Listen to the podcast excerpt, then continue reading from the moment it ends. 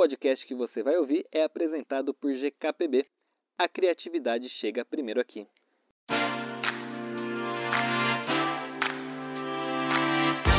Oi, eu sou Matheus Ferreira e aqui comigo estão Victor Alexandre e Ergaro 2 que está de volta, o Eric Rocha. Eu voltei pra ficar. Eric Rocha está com seu bronze de Cancún. Ficou lá sete dias de sunguinha pegando De sunguinha, aquele sim. bronze. Eu acho que Sete dias de verdade, puro no sol, envolver. porque... Ô, tocou pra caramba envolver lá, mano, nem, nem falar, né? Porque... Oh meu Deus, o Anitta não descansou nem nas férias. Jesus Cristo, não tem Mas, jeito cara, eu, mesmo. eu, eu abusei do sol, vale muito a pena. É bom. Pois é. Mas lá em Cancún, Eric, não tinha o quê? Não tinha Outback, que é o nosso tema de hoje. Não, tinha, né? não tinha Outback. Tem não. Outback no México? Acho que não, né? Eu acho que tem. Tem aqui, ó. Outback México. Haga su pedido ahora para llevar. Aplica solamente para recoger en tu Outback Steakhouse favorito. Burgers ver más desayunos. Cabrão. Esse é o 53 episódio do nosso podcast Break Publicitário. O Break Publicitário é um espaço para a gente discutir de maneira mais aprofundada sobre tendências e cases de sucesso do universo do marketing e da comunicação. E antes da gente continuar aqui, eu queria lembrar vocês que a gente tem uma série de episódios já, né? São 52 episódios aí deste podcast aqui que você está ouvindo. E a gente já falou de muitas coisas legais. Nosso último episódio foi a quem interessa ao metaverso, que eu coloquei pra fora todo o meu rancor dessa história de Nossa, metaverso. Eu faltei nesse episódio, né? Porque eu defendi pra gente falar de metaverso desde que o metaverso foi anunciado. Ele esperou E você aí- sair. Ele Pois esperou é. você virar as costas pra descer o pau. Desgra- Desgraçado. Porque eu ia defender o metaverso. Por isso que ele esperou eu Ai, sair. querido, por isso que eu esperei você sair mesmo, porque aqui ninguém não, não, não tolera opiniões divergentes. Isso é uma da minha. ditadura. A gente falou também dos 25 anos do Taz, que foi um episódio incrível, histórico, que inclusive está prestes a entrar para a Wikipédia o nosso episódio, então ele será efetivamente histórico, vai ficar aí. A gente teve também um episódio de franquias, que aqui o Eric já estava com a gente, Gurus do Marketing, que eu também coloquei para fora o meu ódio dos Gurus do Marketing, Publicidade Infantil, Profissão ADM. Teve muita coisa. Qual, qual foi o episódio preferido de vocês desses últimos aqui que eu falei? Eu gostei de franquias. Gostei bastante que a gente falou das franquias. Hum, Eu acho que o meu favorito é o do valores. guru dos, dos os guru do marketing. O meu Gostei favorito é o do bastante. Tazo, né? Foi assim Apesar que, a realização de um sonho de infância. Publicidade infantil também eu, eu adorei. Eu gostei do do Tazo, mas o do Tazo eu fui mais ouvinte do que, do que host, né? Eu, eu tive duas falas no podcast inteiro. Isso é uma crítica, A, Victor? a Maria Fernanda É uma- é uma autocrítica. No Animais Fantásticos. Coitada. Pelo menos ela estava lá representando a gente, É, tá? então, vou Então, eu vou poder por dizer que eu isso. tô lá no Wikipedia, fi. Sim, exatamente. Pois é. E qual que é o nosso episódio de hoje, meus amigos? O nosso episódio de hoje a gente vai falar sobre os segredos do Outback, né? Mas eu quero reforçar aqui, antes da gente começar a falar dessa rede aí que tem muitas, muitas coisas legais e interessantes para contar, eu quero falar um pouco do, das nossas redes sociais, que obviamente você tem a nossa plataforma de podcast aqui, pode seguir e acompanhar onde você quiser. Tem também o Break Publicitário no Instagram e o arroba BreakPubli lá no Twitter. Você também pode se inscrever no nosso canal do YouTube, que é só digitar lá www.youtube.com.br breakpublicitário e nós estamos por lá. Estamos em todos os lugares, se você quiser nos seguir em todos os lugares, pode procurar que a gente vai estar por lá. E é sobre isso aí. No episódio de hoje, como o Vitor disse, os segredos do Outback. E no programa a gente vai discutir aí os últimos anos da Blooming Brands aqui por aí no mundo, principalmente no Brasil, o delivery, encanto e oportunidade, a importância da inovação para o Outback, a volta para a televisão, o padrão de qualidade Outback, que é uma coisa assim que a gente precisa realmente tirar o chapéu, e o que esperar aí, né, da, da Blooming Brands. E a gente conversou com Renata Lamarco. A Renata é formada em Publicidade e Propaganda pela FAAP, pós-graduada pela Universidade de Chicago. Atualmente, a Renata ocupa a posição de diretora de marketing do grupo Blooming Brands. E a Renata trabalha então com a marca Outback desde 2013 e desde então ela reformulou estratégias de marketing da rede de restaurantes, empreendendo em três pilares principais: ações institucionais, ações de inovação e co-branding. A Renata possui expertise em marketing e publicidade com 13 anos de trabalho em empresas e várias das principais agências internacionais, onde atendeu clientes como Visa, Unibanco, Skoll, McDonald's, entre outros. Além disso, ela tem aí uma experiência sólida em planejamento de marketing, estratégia de comunicação, propaganda e execução comercial em diferentes indústrias.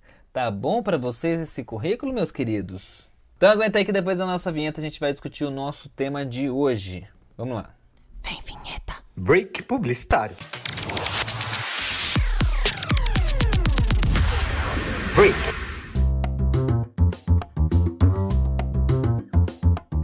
Bom, pessoal, estamos aqui com Renata Lamarco. Renata, muitíssimo obrigado por aceitar o nosso convite para conversar com a gente aqui no Break Publicitário. Estou muito feliz em te receber. É muito bacana para a gente conversar com as pessoas que estão aí fazendo algumas das marcas que são o nosso dia a dia. A gente adora o Outback aqui, né? A gente publica. Você deve saber que a gente publica tudo que sai de Outback, está lá no GKPB, a gente está sempre postando. E eu, particularmente, sou muito fã e acompanho a marca há muito tempo, desde quando eu morava no interior, que só tinha Outback em Campinas, que era onde dava para ir no Outback.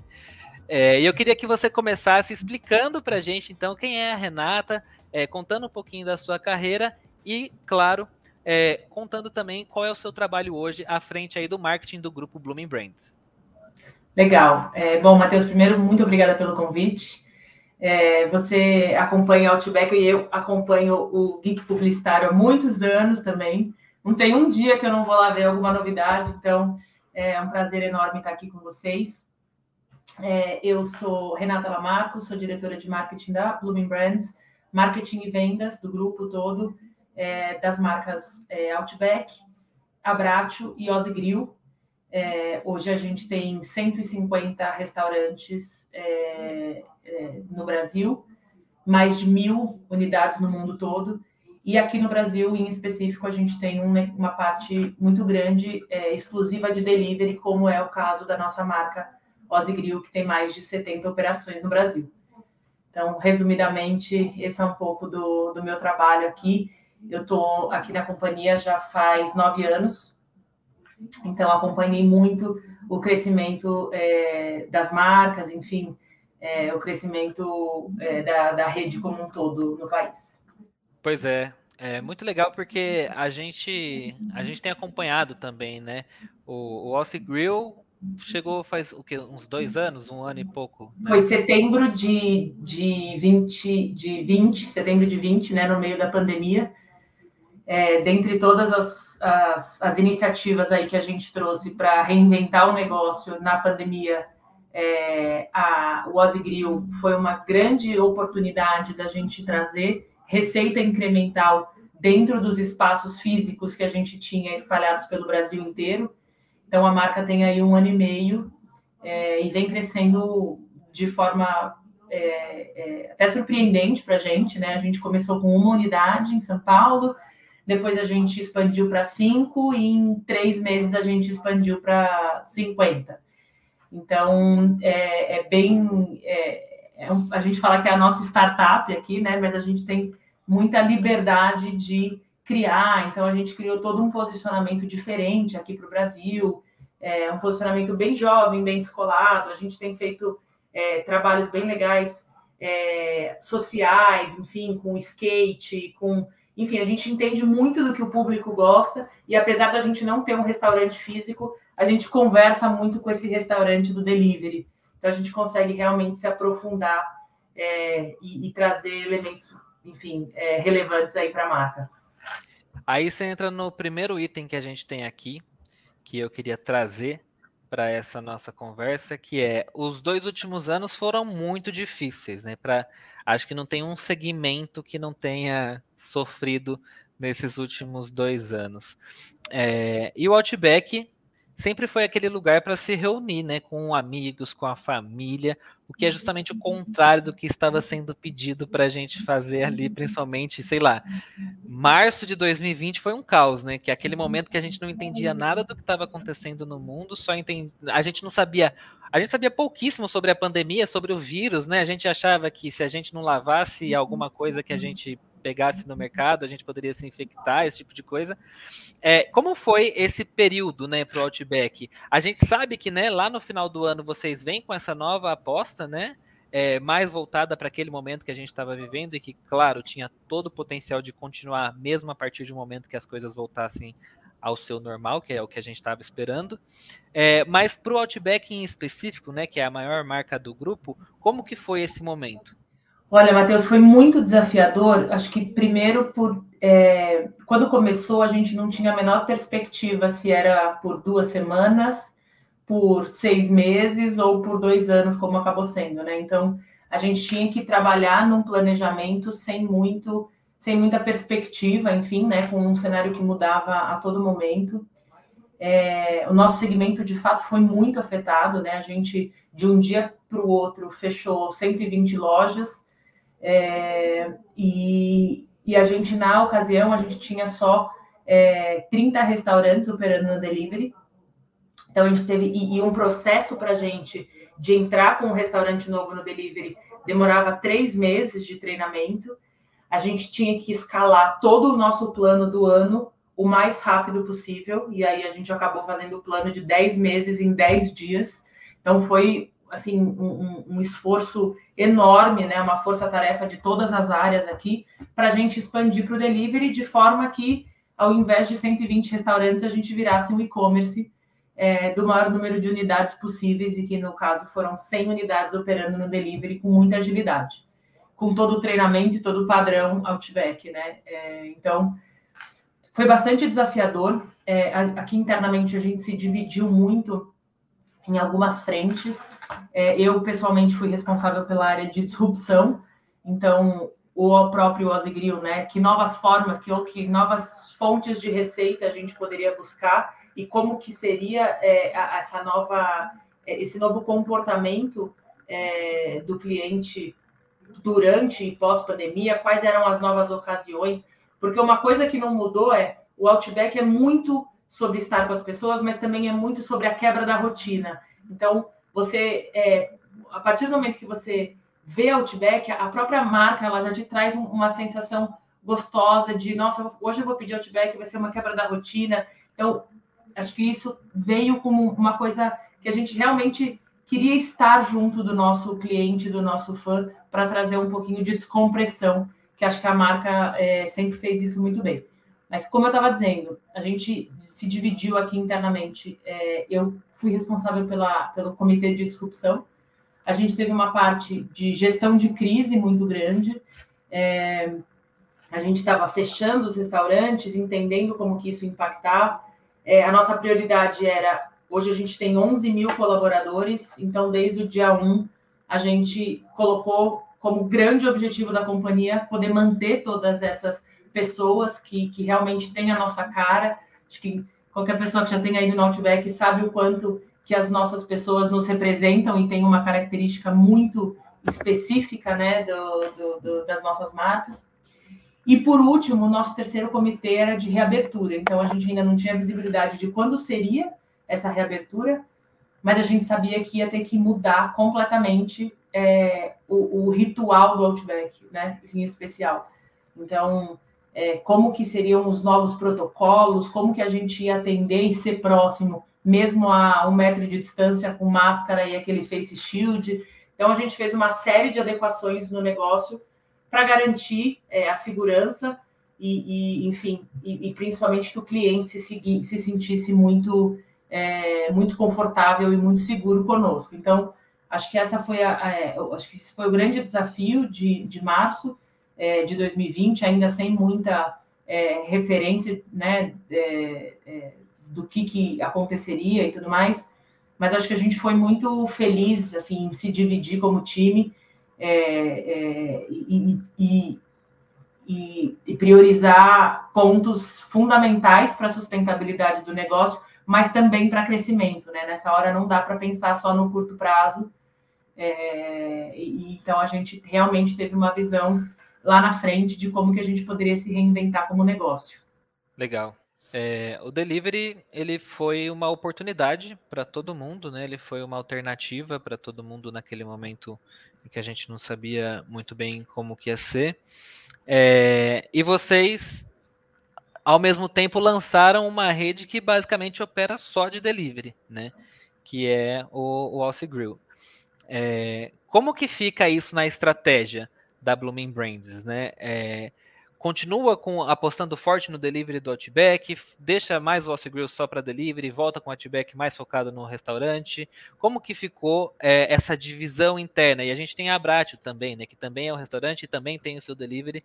É, como que ficou essa subdivisão para vocês aí e como que vocês enxergam agora, né, nesse nesse momento de, de retorno, né, onde as coisas estão começando a, a voltar mais à normalidade? Olha, o Outback, antes da pandemia, ele tinha 3% do negócio no delivery, né? E ele chegou a ser 100% quando a gente estava com os restaurantes todos fechados. E hoje ele é aproximadamente de 15% a 20%. E isso se manteve mesmo com a abertura. Então, a gente acredita que a gente, de fato, conseguiu construir uma ocasião de Outback em casa é, e, e que a gente ajustou muito o portfólio, então hoje a pessoa consegue pedir um chopp Outback em casa, recebe as bolachas de chopp, toda uma embalagem congelada. Então a gente criou alguns produtos muito pensando na ocasião de casa, que isso vai continuar. Então a gente tem hoje um box para seis pessoas pedirem em casa com todos os nossos aperitivos especiais. As pessoas continuam se encontrando para assistir um final de reality, reality, um jogo, enfim, e pedem isso. Então, as pessoas acho que aprenderam muito é, é, o quão legal pode ser o Outback fora do Outback. Né? A gente sempre falou que a gente não vende comida, a gente vende experiência, e nesse, nesses dois anos a gente conseguiu, de fato, criar uma experiência é, legal para o delivery. A pessoa é, gosta de pedir, a gente desenvolveu muitos produtos pensando nesse canal e nessa ocasião. Então, acho que o delivery do Outback segue com tudo nesse patamar de 15% a 20%. É, o Abratio também tem um delivery bastante forte, especialmente por ser massa, lasanha, né? Que viaja muito bem no delivery, pizza, né? Então é, a gente continua até com patamares maiores que Outbacks de, de, de, de venda. E o Ozzy Grill, ele segue com muita força no delivery, mas agora a gente entendendo a força da marca, a gente está inclusive pensando eventualmente num restaurante físico, né? Então, esse vai ser um caminho um pouco inverso aí, mas a gente está estudando o mercado e, e, vendo quais são as oportunidades.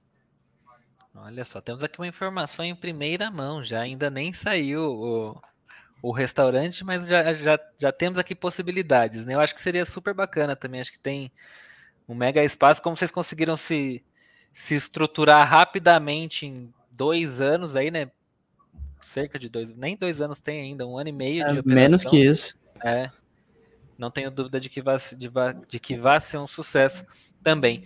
É, então, eu sei que vocês é, conversaram, eu sei que você me falou aí que vocês se separaram em grupos dentro desse período de dois anos, que foi bem difícil de se adaptar, mas agora que a gente está saindo e indo pro, um pouco mais para um, um novo período, eu queria saber de você quais, quais são os maiores aprendizados desse momento que o Outback trouxe, é, tanto positivos quanto negativos, se teve alguma coisa que deu errado no meio do caminho, que vocês apostavam muito e quando colocou em prática não funcionou tão bem. Se, se tiveram coisas que vocês apostaram já achando que não iam tão bem e foi muito bem, então eu queria saber assim de você qual, que, qual, qual são mesmo os, os aprendizados mais válidos que vocês tiveram nesse momento.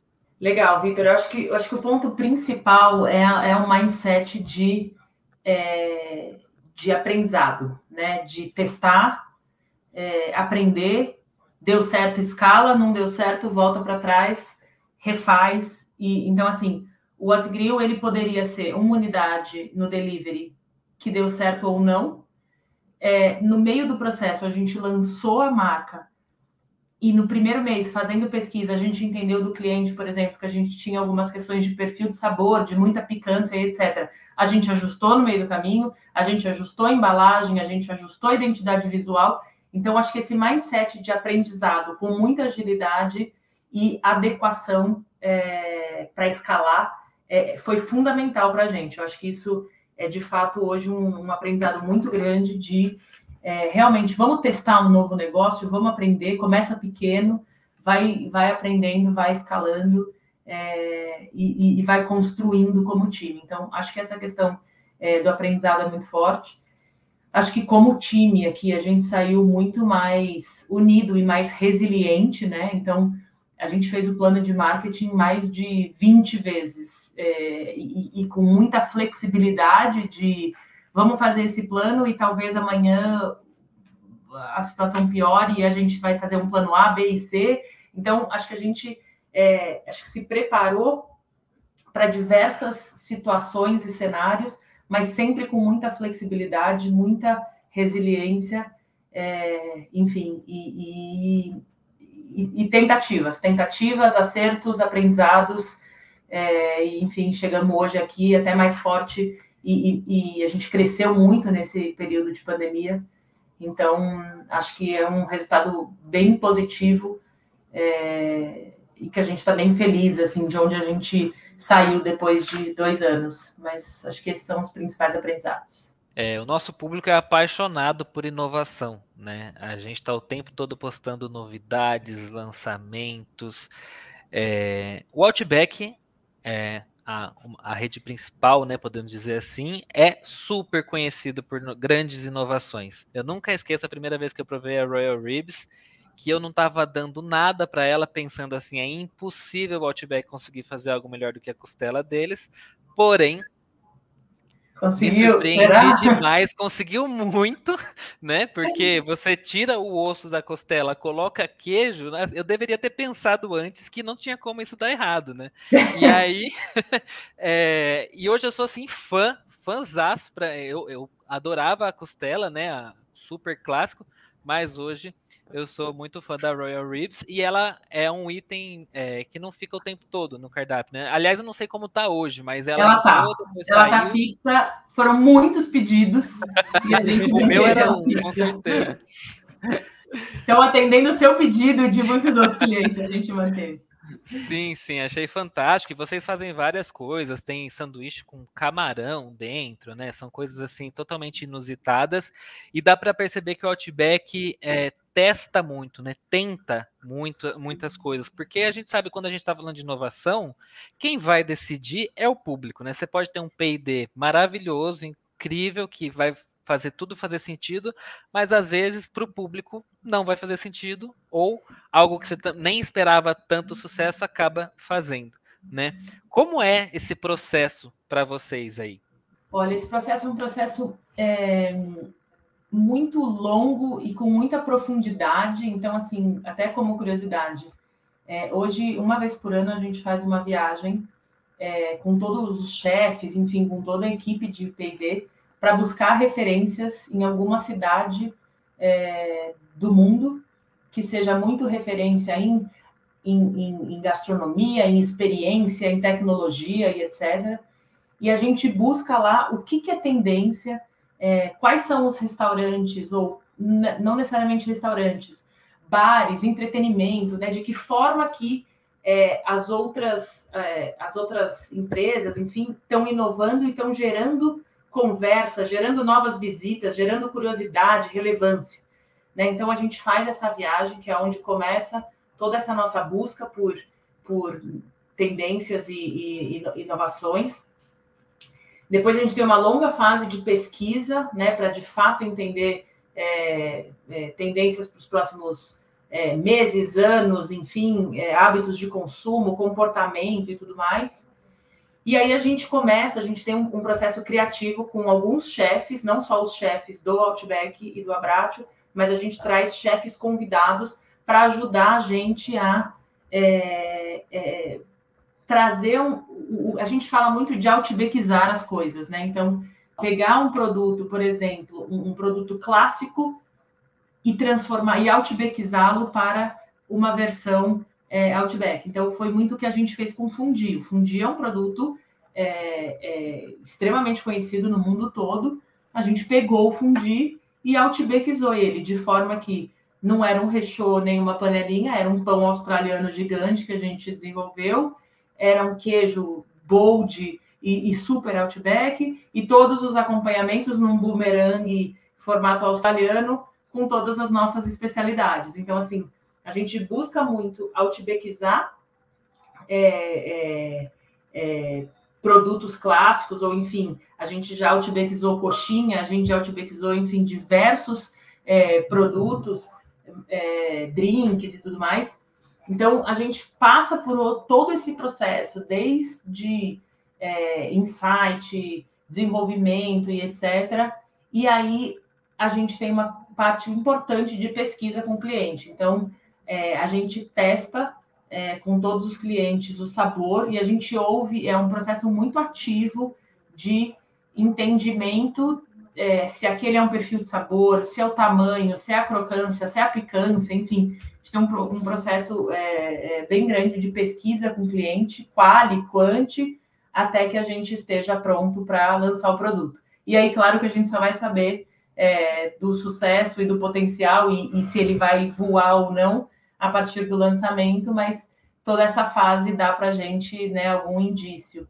É, mas como eu contei, por exemplo, Fundi, a gente testou, foi muito bem avaliado com o cliente. Quando a gente lançou, ele vendeu 20 vezes mais do que a gente estimou. Ele foi um sucesso absoluto. A gente acabou com o estoque em cinco dias e teve que refazer, enfim, todo, todo o, o, o estoque de pães, tudo mais no Brasil. Então, é, mais, por mais pesquisa e mais sensibilidade que a gente tenha do negócio, a gente se surpreende muitas vezes, né? Então, é, até um, um, ponto interessante, agora a gente está no ar com a campanha de Inacreditáveis, o nosso burger, o Double Truffle Burger, que é de maionese trufada, ele foi o melhor produto já avaliado em todas as pesquisas com o cliente Outback. Então, é, não sei se vocês tiveram oportunidade de provar, se não tiveram, agora fica esse convite aqui para todos, mas é um produto muito. É, ele teve assim 98% de avaliação positiva, as pessoas é, amaram, recomendariam, voltariam para consumir, enfim, e ele está sendo realmente um sucesso agora desde o lançamento. Então, acho que é um, é um processo de muita construção com cliente, com referências, com pesquisa e tudo mais. Você me pegou de surpresa muito na hora que você falou, não, que a gente lançou o Fundi e aí, quando a gente foi ver, eu falei, nossa, como assim não deu certo o Fundi maravilhoso? aí você falou, vendeu cinco vezes mais. Eu, ah, sim, realmente. É, mas não, eu. eu... Loucura. Eu não achava que ia ser esse sucesso todo, para ser bem sincero, assim. Porque é, eu acho que o que você está dizendo aqui para gente é uma, uma, coisa muito interessante. Não tem muito limite para o Outback no sentido de. Não tem um tipo de prato específico, né? Não tem uma, uma receita. Por exemplo, vai muito bem com sanduíche, vai muito bem com fundir, vai muito bem com uma coxinha, vai muito bem com, sei lá, uma costela. Não tem muito. O Outback não tem muito esse prato específico, só vai funcionar dessa forma, né? É, a gente tem os grandes clássicos que nos direcionam muito para inovar pensando nesses clássicos. Então, assim, é, a Reed, né, a própria costela, é, a Blooming Onion, que é a nossa cebola gigante, é, é, o pãozinho australiano, enfim, tem vários elementos que são super outback. É, o, nosso thunder, né, que é o brownie, a própria batata recheada e tudo mais. Então, esses elementos nos direcionam, porque o cliente que vai para o Outback, ele quer consumir os clássicos, mas aí que a gente consegue entregar uma inovação e um sabor adicional a partir de uma coisa que ele já adora e que ele veio procurar. Então, acho que a inovação nos clássicos é um canal bem importante. Mas também essa questão de outbackizar, então trazer tendências de outras gastronomias, outras culinárias e trazer o bold flavor, o, o, sabor que só o Outback tem. A gente fala que existe um sabor bem característico do que, que é Outback. Então, trazer esse sabor para outros pratos também é uma coisa que, que a gente gosta muito, né? Então, é, acho que o fundi foi um grande exemplo. A gente fez é, um, um, hambúrguer doce no passado, com o nosso brownie no meio, enfim. É, acho que é, é, não tem limite mesmo, e é bom que não tenha, porque a gente quer de fato surpreender e encantar as pessoas, assim. Tipo, nossa, como que eles pensaram em tirar o osso e rechear de queijo. Esse é o nosso papel, assim, a gente quer de fato é, pensar uma coisa que ninguém estava pensando, mas que a gente quer é, realmente... Isso aqui é o meu agradecimento público por quem teve essa ideia maravilhosa.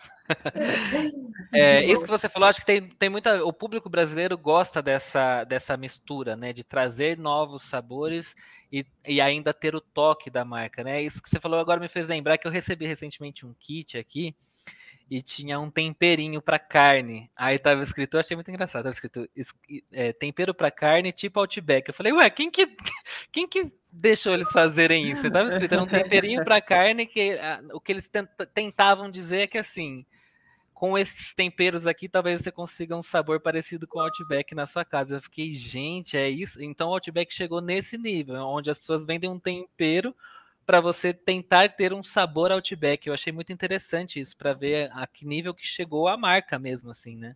Isso é muito legal para gente, é, porque assim, as pessoas falam assim, ah, não, o pão tipo Outback, ou o molho barbecue do Outback, ou é, é, a costela do Outback. O Outback vira meio que uma referência, né? Um, uma, um sinônimo de categoria.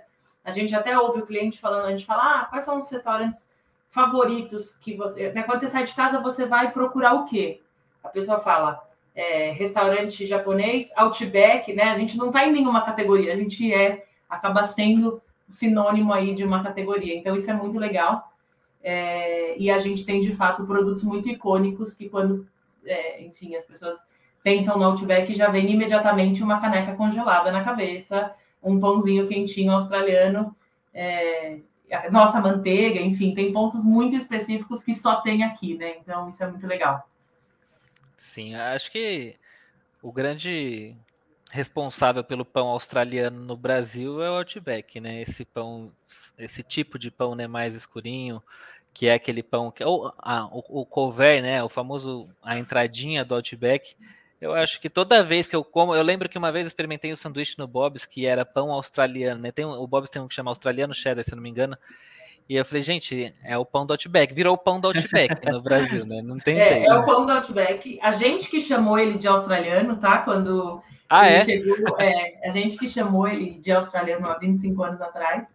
É, e hoje ele é um tipo de pão super vendido no mercado, em todo lugar, mas ele é, foi uma, uma, uma criação nossa é, no Outback é, Estados Unidos, enfim, inspirado nos ranchos australianos e, enfim, tem toda uma história bem legal, mas é um pão que a gente apelidou de pão australiano. É, e acho que um ponto legal também, que acho que além do produto, é, a gente fala muito que a experiência Outback ela vai muito além do produto, né? A gente tem três pilares muito fortes. Um que é o produto, a apresentação, o sabor, o outro que é o atendimento, que também é uma referência quando você fala ah, um atendimento igual do Outback. Você sabe que vai ser um lugar que a pessoa vai chegar, vai se apresentar, olhar no olho, agachar, falar que vai te atender naquele momento. Então, o atendimento é uma marca registrada nossa muito é, forte. E o terceiro pilar, então, além de produto e atendimento, é a questão do ambiente. Então, aqueles dois bancos mais escurinhos, um na frente do outro, com uma luminária no meio, os quadros todos da Austrália, né, um ambiente mais lúdico, é, é, que realmente aquele escurinho te faz sair um pouco da rotina. Então, o ambiente também é muito marcante e muito é, específico, né? Então, eu acho que esses três pilares juntos é, formam aí essa experiência Outback que é muito memorável, assim, né? A gente faz de tudo para que a pessoa tenha muito mais do que uma experiência. É, ah, não vou. Não, é, uma pessoa que vai no Outback, ela não vai para comer alguma coisa porque ela está com fome. Não é uma relação funcional, é uma relação mais emocional. A pessoa está buscando uma experiência, né? Ali. É, tanto que hoje a gente tem muitos aniversários, muitas comemorações, muitas é, ocasiões especiais aí que nos escolhem. Então. É, então, isso que é legal, né? Porque quando a gente pensa nisso, olhar o desafio de uma pandemia onde não se pode viver essa experiência, você perde um dos três pilares e precisa repensar toda essa história e aí re se reencaixar e trazer essa experiência para dentro da casa das pessoas, o que eu acho que foi muito bem feito também, porque eu pedi Outback na minha casa durante a, a pandemia e, não e ao mesmo tempo assim, eu não senti que foi uma experiência inferior. Eu senti que foi uma experiência diferente, porém foi uma experiência super bacana também, porque eu achava muito que a conexão com o ambiente no, no na, na, história do delivery ia, né, ia fazer é, ia fazer muita falta, mas eu consegui construir, foi o que você falou no começo da nossa conversa, consegui construir essa, essa relação dentro de casa, que também foi muito legal. Acho que também é um trabalho muito bacana que vocês conseguiram fazer de levar essa experiência Outback junto ali com o saquinho. Né? Voltando é, para a história dos inacreditáveis, né? Vocês estão depois de dois anos com uma nova campanha que traz aí Marcos Mion, né? Com um comercial de TV também depois de bastante tempo, e apresentando inclusive uma parceria né, com Oreo. É, deu para sentir o retorno do público? Como que está sendo essa retomada das campanhas?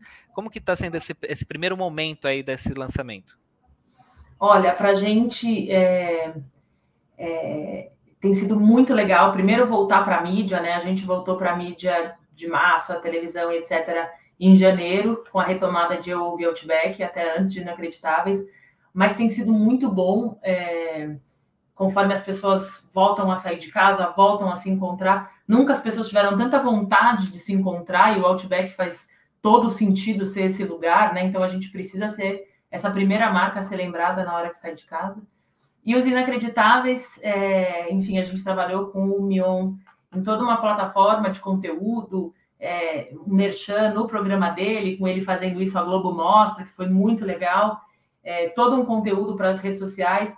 A gente ficou muito feliz com o resultado. Foi é, é, realmente entretenimento, é conteúdo, né? Ele, ele, ele é demais, assim, a gente é, amou o trabalho com ele. E, e tem bastante coisa ainda por vir, ainda tem um mês de campanha, então a gente está tá bem, bem feliz, assim, bem contente com o resultado até agora é, e tem bastante coisa ainda por vir. Então, acho que foi uma, uma retomada com o pé direito.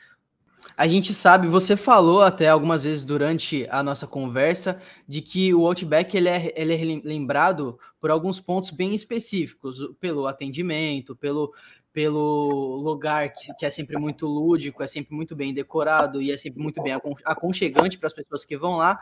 Mas um desses pontos também é o padrão de qualidade do Outback, que é impecável. A gente sabe que se apostar para comer no, no Outback, dificilmente a gente vai errar no sabor, porque sempre consegue surpreender. E, além disso, é impecável em quase todos os, os fatores que, que existem, sabe? Se você mesmo disse que eles inventam, é, vocês são um sinônimo de categoria, vocês já são o próprio o, o Outback é um estilo já, então eu tenho certeza que vocês conseguem se superar a qualquer momento e eu queria saber um pouco como que é essa discussão interna sobre os padrões de qualidade de vocês, como que vocês mantêm isso tudo muito alinhado quando vocês vão passar para cada uma das lojas. Olha, Vitor, a gente é obcecado por treinamento. Acho que essa é a palavra. Assim, a gente tem um, um desde o treinamento de quando o Outbacker, né, como é o nome do nosso colaborador, ou o Amit, do caso do Abrat, desde o momento que ele chega na companhia, que ele tem um dia inteiro de um treinamento e de uma jornada super interativa, super é, é, convidativa com o nosso CEO. Ele tem todo um, um, treinamento de cultura, de princípios e crenças, que a gente chama, até o treinamento é, do cardápio, dos nomes, dos produtos. Assim, é, é, é, é realmente uma obsessão por treinar, retreinar, garantir é, é, a reciclagem desse treinamento com o tempo, é, o treinador de cada restaurante que vai garantir que as novas pessoas sigam esse mesmo padrão. Então, um ponto interessante é, por um lado, a gente tem um treinamento muito grande é, para que a gente tenha um padrão de qualidade, sem dúvida. Mas, por outro lado, a gente estimula muito os nossos outbackers a terem uma espontaneidade muito grande. Então, é, a gente desenha um ritual que todo mundo vai seguir da mesma forma, mas a gente estimula que a pessoa possa ser ela mesma. Então, a pessoa vai falar: Oi, tudo bem? Meu nome é Renata, hoje eu vou atender vocês, tal, tal, tal. E ela tem totalmente liberdade para sentir de vocês como que vocês querem conduzir aquele atendimento, se é uma, uma relação mais próxima, se ela vai indicar os pratos ou não.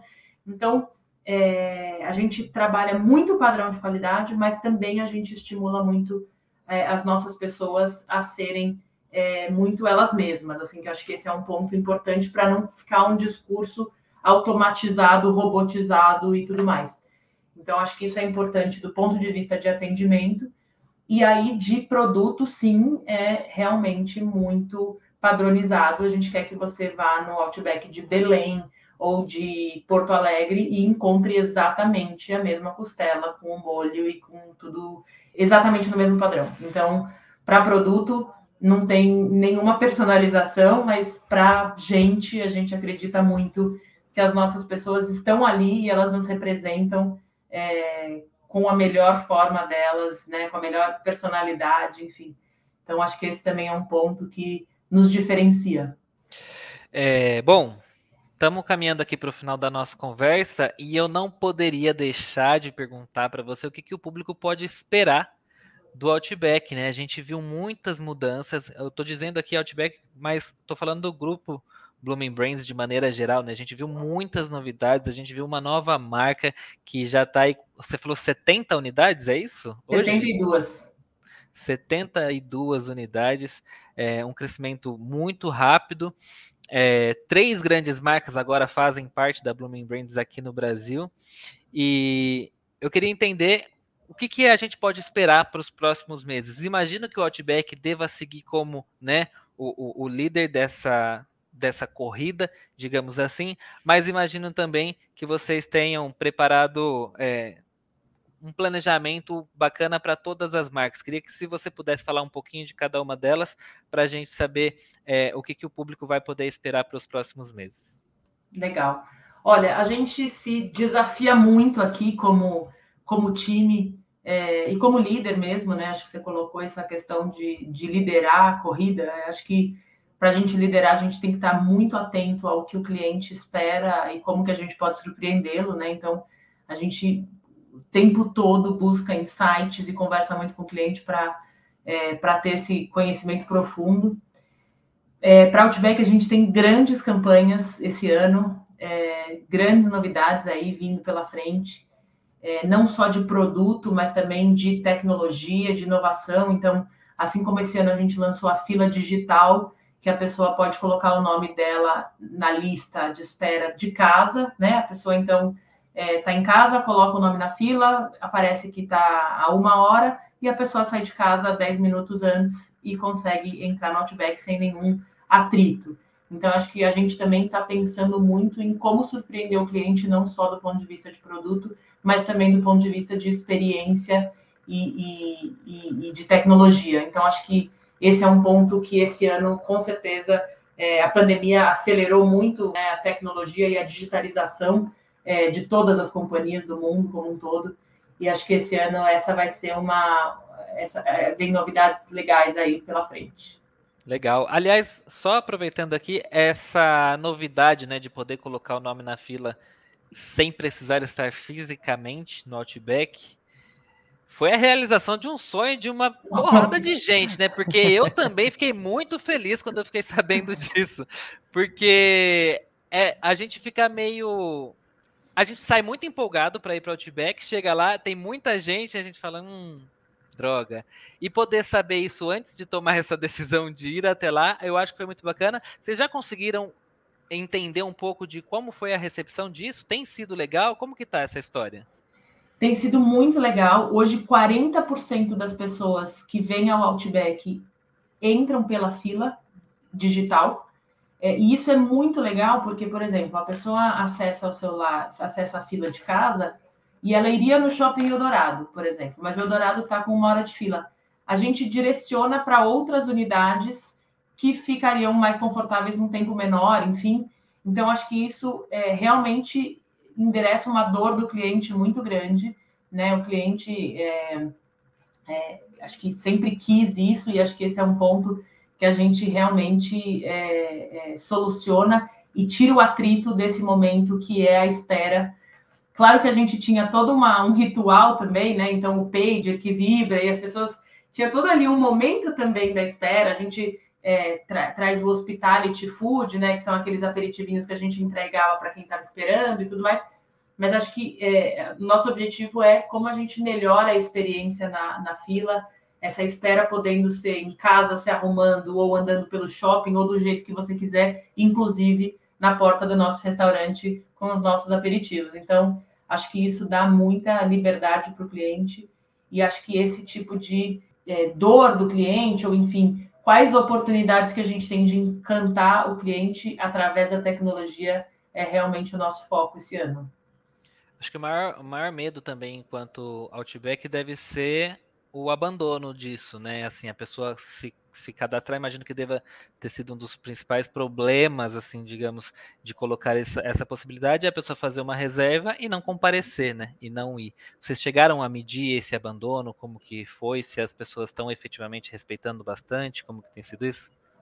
A gente tem um abandono bem baixo, é... E, e, aí a gente tem uma margem realmente. É, não, é, hoje a pessoa pode colocar o nome e ir daqui uma hora, ou ela pode reservar de fato para ir no final de semana. É, acho que essas, esses dois, essas duas soluções é, ajudam bastante, é, mas é uma, uma, taxa baixa de abandono. Uma pessoa que quer ir no Outback, geralmente, tipo, ela já vai no shopping pensando em ir no Outback, pensando em ir no cinema, na, nessa, nessa é, nessa ocasião casada aí, vamos primeiro no cinema, depois no Outback, e a pessoa já compra o ingresso, já põe o nome na fila, então tem sido uma taxa bem baixa, é, e a gente tem a oportunidade aí de falar com o cliente que abandonou a fila por qualquer ocasião e convidá-lo para voltar, né? Então a gente também, tendo dado desse cliente, consegue é, reverter essa, essa percepção, essa sensação de espera. Legal, muito legal. O Shopping Eldorado agora chorando que as pessoas não vão mais ficar vagando pelo shopping e vão para outros shoppings para poderem ir no Outback. Daqui a pouco é, a gente falar. abriu essa semana, Matheus. É, queria muito convidar vocês, inclusive, a gente abriu um Outback em Pinheiros, é, é, na Avenida Rebouças, é, do lado do Eldorado, não é nem um quilômetro. E vai ser um. E ele é um, um Outback diferente, não é em shopping, é na rua. É, ele tem uma varanda, tem uma parte aberta, ele é super diferente, assim, mais descolado. Então, acho que ele também vai ajudar a equilibrar um pouquinho o movimento do Eldorado. Eu morei ali em 2010, de 2010 a 2013. E toda vez que eu ia no, no Outback ali do Adorado, ele tava cheio de gente. É impressionante, assim. Falava, gente de Deus. Tava sempre muito lotado. Imagino que ali deva ter um público muito legal. E agora com essa nova unidade, então, vocês vão conseguir dar vazão aí para essa galera esperar cada vez menos e poder ter a experiência Outback deles. Né? É isso aí. E acho que um ponto, acho que até para finalizar, assim, esse ano a gente faz 25 anos de Brasil. E para a gente é motivo de muito orgulho, depois de 25 anos, ter gente. É, acho que não a espera em si, mas assim, um restaurante que tem fila na porta, ou digital agora, é, depois de 25 anos, é porque realmente conseguiu se, é, se renovar, enfim, trazer novidade, trazer relevância, se manter uma marca jovem, né? Então, para a gente é muito legal saber que depois de 25 anos a gente tem esse, esses fãs aí que é, é, querem tanto vir com a gente que entram antes, colocam o nome na lista e vão aproveitar a experiência. Então, isso é muito bom.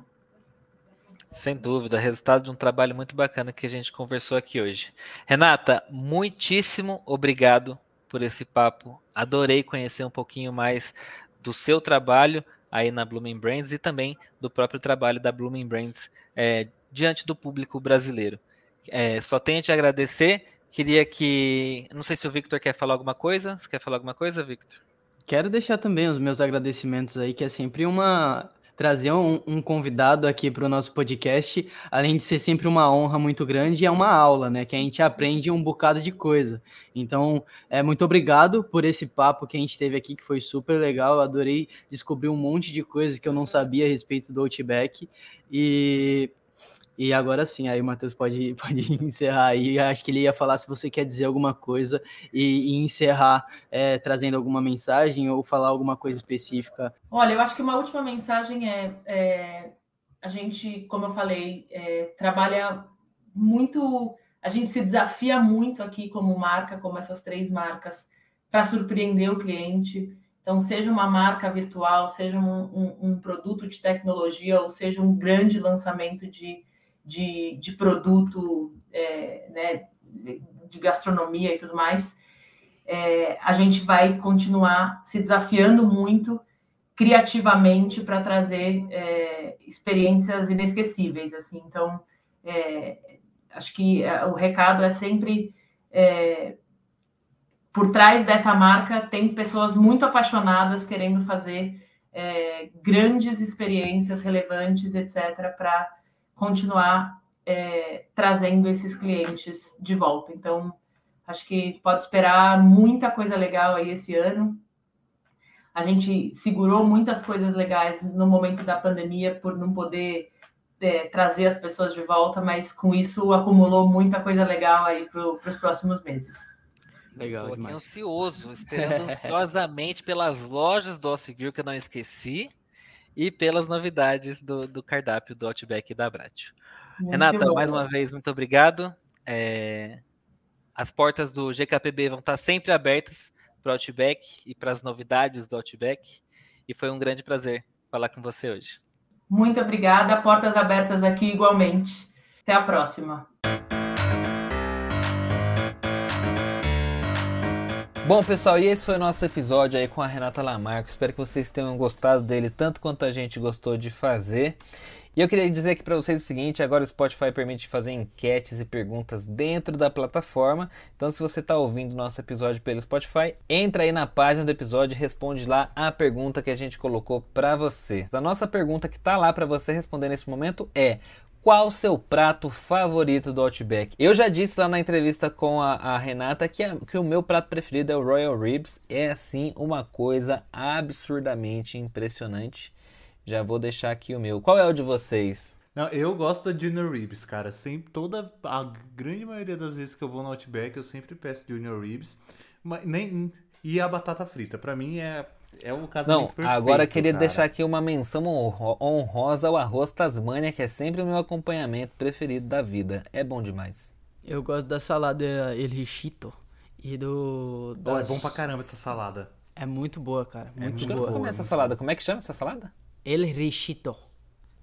Hum. É, então, o espanhol do pai. Não vou para os Estados Unidos, mas vamos ver se um México rola. Vamos pular as fronteiras. é. As, a, as Onion Rings, como é que é o nome? Não é as Onion Rings, aquela Não, a Blooming Onion. A Blooming Onion. Putz, bom demais, bom demais. É bom pra caramba também. Bom, e aí eu tô, vou trazer aqui para vocês então algumas das respostas, né? Olha só, nosso último episódio foi a quem interessa o metaverso e a gente deixou uma, uma, uma caixinha ali para as pessoas dizerem qual era a opinião delas sobre o metaverso, né? E aqui, ó, o Guilherme Passarinho disse: "Não acho que esse universo seja atraente o suficiente para um mundo que, como bem lembrado por vocês, está desesperado para retomar os eventos com presença física. Isso tende a nos afastar ainda mais." Essa aqui foi a opinião do Guilherme Passarinho. Concordo. Nunca errou. Concordo caramba, Eric. Tava aqui falando que você ia defender o negócio não se é, você viesse. Eu ia defender. Ele é um mas... hipócrita. Mas. não, eu, eu, eu, defendo o metaverso, mas é, é uma coisa com um público muito menor ainda. Eu não vejo o metaverso atingindo a audiência que o Facebook atingiu. Não vejo isso ainda, tá muito longe. Mas, essa galera que fica na internet o tempo inteiro, comunicadores, blá blá blá esses, é, essa galera workaholic, tá, tá lá, até que bem capaz de usar. Queria trazer aqui para vocês, inclusive, é, que no nosso episódio dos 25 anos do Taso, ó, o ADM Farias Thiago, ele disse o seguinte, que a primeira coleção dele foi a do Pernalonga e seus amigos, e o primeiro Taso foi o Taso Mega do Chiquinho Gavião, e o Tazo que ele mais ficou feliz em conseguir era aquele Tazo que tinha a turma toda do Pernalonga. Ele conseguiu lembrar o primeiro Tazo que ele, que ele, que ele ganhou, gente. É, o primeiro Tazo. Oh, oh. Tem, tem, tem uma galera que, que lembra isso de tudo. Você não viu? Nossa, você precisa ouvir, ouvir esse, não, esse episódio. O, o, que me impressiona é, sei lá, o primeiro Tazo eu ganhei eu era criança, nem lembro. Que, pô, é realmente marcante. Viu? Ô Victor, aproveita e lê pra gente aquele, aquela mensagem lá que você falou. Aqui, ó. Acho que é o Guilherme Pássaro também. Guilherme Passarinho, que você falou aí que ele respondeu na outra, do metaverso? Isso, ele mesmo. Então, foi ele mesmo que comentou aqui. Ele deixou um comentário super legal lá no nosso Instagram. Eu fiquei é, tão, tão feliz de receber o comentário que eu fiquei até meio sem saber o que responder. Ele falou assim: Pessoal, eu queria agradecer vocês. Sou publicitário formado, trabalho e me especializei na área de design gráfico e sempre curti o geek publicitário. Comecei a ouvir os podcasts essa semana depois de muito relutar por achar que os episódios seriam chatos, didáticos demais e com cagação de regra que geralmente tem quando falamos de marketing. Todas essas coisas estavam só na minha cabeça. Perdi minha cachorrinha muito amada depois de 11 anos e estava com dificuldade em focar no trabalho. E bom, em dois dias eu maratonei 10 episódios e nem vi o tempo passar. Continuem com um excelente trabalho e vou responder a pergunta do podcast dos Tazos e avaliar vocês. Vocês são incríveis. Cara, é, muito obrigado.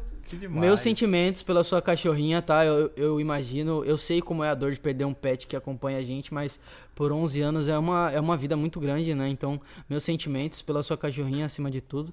Mas, cara, obrigado demais pelo comentário. É, é, é a gente fica feliz demais em, em receber essa interação.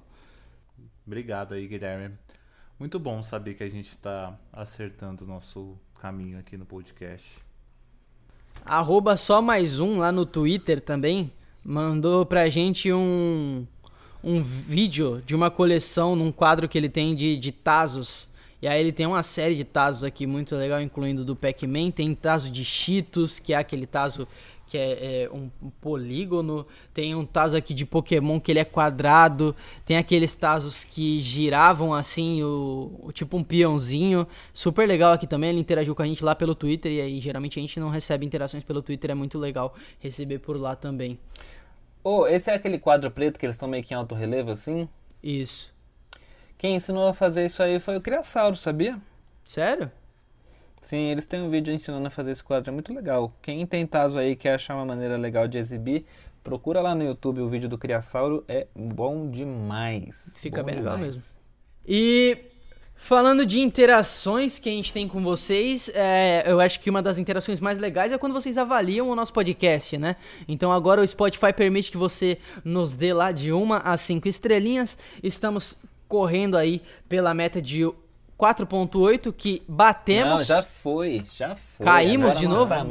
Agora a gente dobra a meta. Não, a gente tá no 4.8, não estamos... ah, que não susto! Corre, se for que a gente tá correndo atrás. A gente já chegou. Agora a gente corre atrás do 4.9, meu anjo. A unanimidade eu já falei para vocês que eu não quero. Eu quero o 4.9. Unanimidade eu não tô afim. Tá bom, então já, vamos lá, é em busca do... É. Eu tô muito contente com 4.8, mas já que os rapazes aqui são exigentes, por favor, nos avalie lá e nos dê 5 é, estrelas para que a gente possa ficar é no 4.9. Só não deixar cair. não deixa a peteca cair. Só não deixa é cair. É isso que é importante. Olha só, você também, uh, se quiser nos acompanhar nas nossas redes sociais do Break Publicitário, arroba Break Publicitário lá no Insta, pra você mandar a sua mensagenzinha, seu comentário legal pra gente ler aqui também e arroba BreakPubli no Twitter. Também tem as nossas redes sociais pessoais. Eu sou arroba Ergaro no Twitter, a Ergaro2 no Insta. O Matheus é arroba Matheus Ferreira no Twitter e arroba Ferreira Mateus no Instagram. E o Vitor, ele é universal, tanto Twitter quanto o Instagram dele. É o Victor A.L. Alexandro. Eu sou universal. Esse é universal. É isso, né, galera? Nos vemos semana que vem durante o Fala que eu te escuto. Um beijo para vocês. Até. Tchau, pessoal. Obrigado por nos ouvir e assistir. Beijos. Tchau. Tchau.